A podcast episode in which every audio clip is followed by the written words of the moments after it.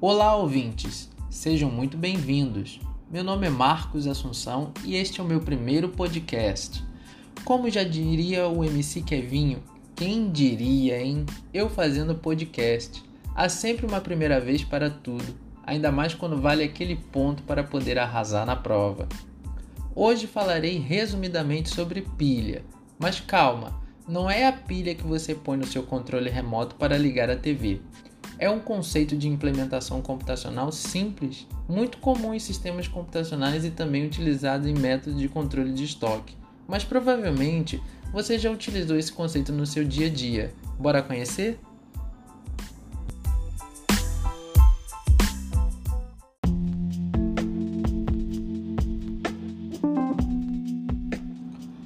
O conceito implementado pela pilha também é conhecido como LIFO, LIFO, uma abreviação do termo inglês Last In, First Out. Traduzindo é último a entrar, primeiro a sair. Falando assim parece até nome de uma brincadeira, né?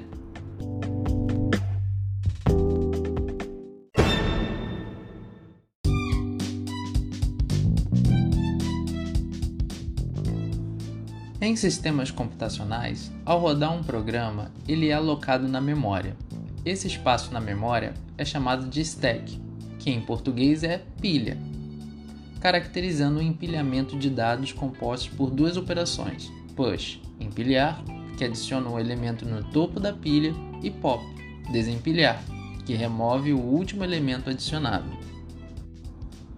Já em métodos de controle de estoque, esse conceito não é muito recomendado, devendo ser utilizados em estoque com grande rotatividade, que não tenham produtos de curto prazo de validade, pois os primeiros produtos a entrar costumam ficar por um maior período de tempo no estoque, e se for perecível, já sabe, poderá perder o produto dando prejuízo ao comerciante.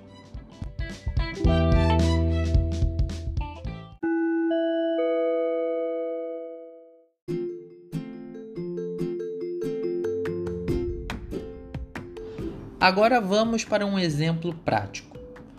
Imagine que você irá lavar vários pratos que estão em cima de uma mesa. Que trabalheira, né? Para não ter que ficar indo e voltando na mesa, você tem a ideia de colocar um prato em cima do outro, formando uma pilha de pratos, e assim levar todos logo para perto da pia na cozinha. Logo após, você irá retirar um a um para limpá-lo e colocá-lo no escorredor de pratos. Perceba que o primeiro prato removido foi o último a ser inserido na pilha, aquele que ficou na parte superior. Enquanto isso, o primeiro prato inserido na pilha, aquele que está abaixo de todos, será o último removido. Claro que você não irá tentar remover o primeiro prato da pilha, né? Senão uma catástrofe poderá ocorrer e ter alguns pratos quebrados.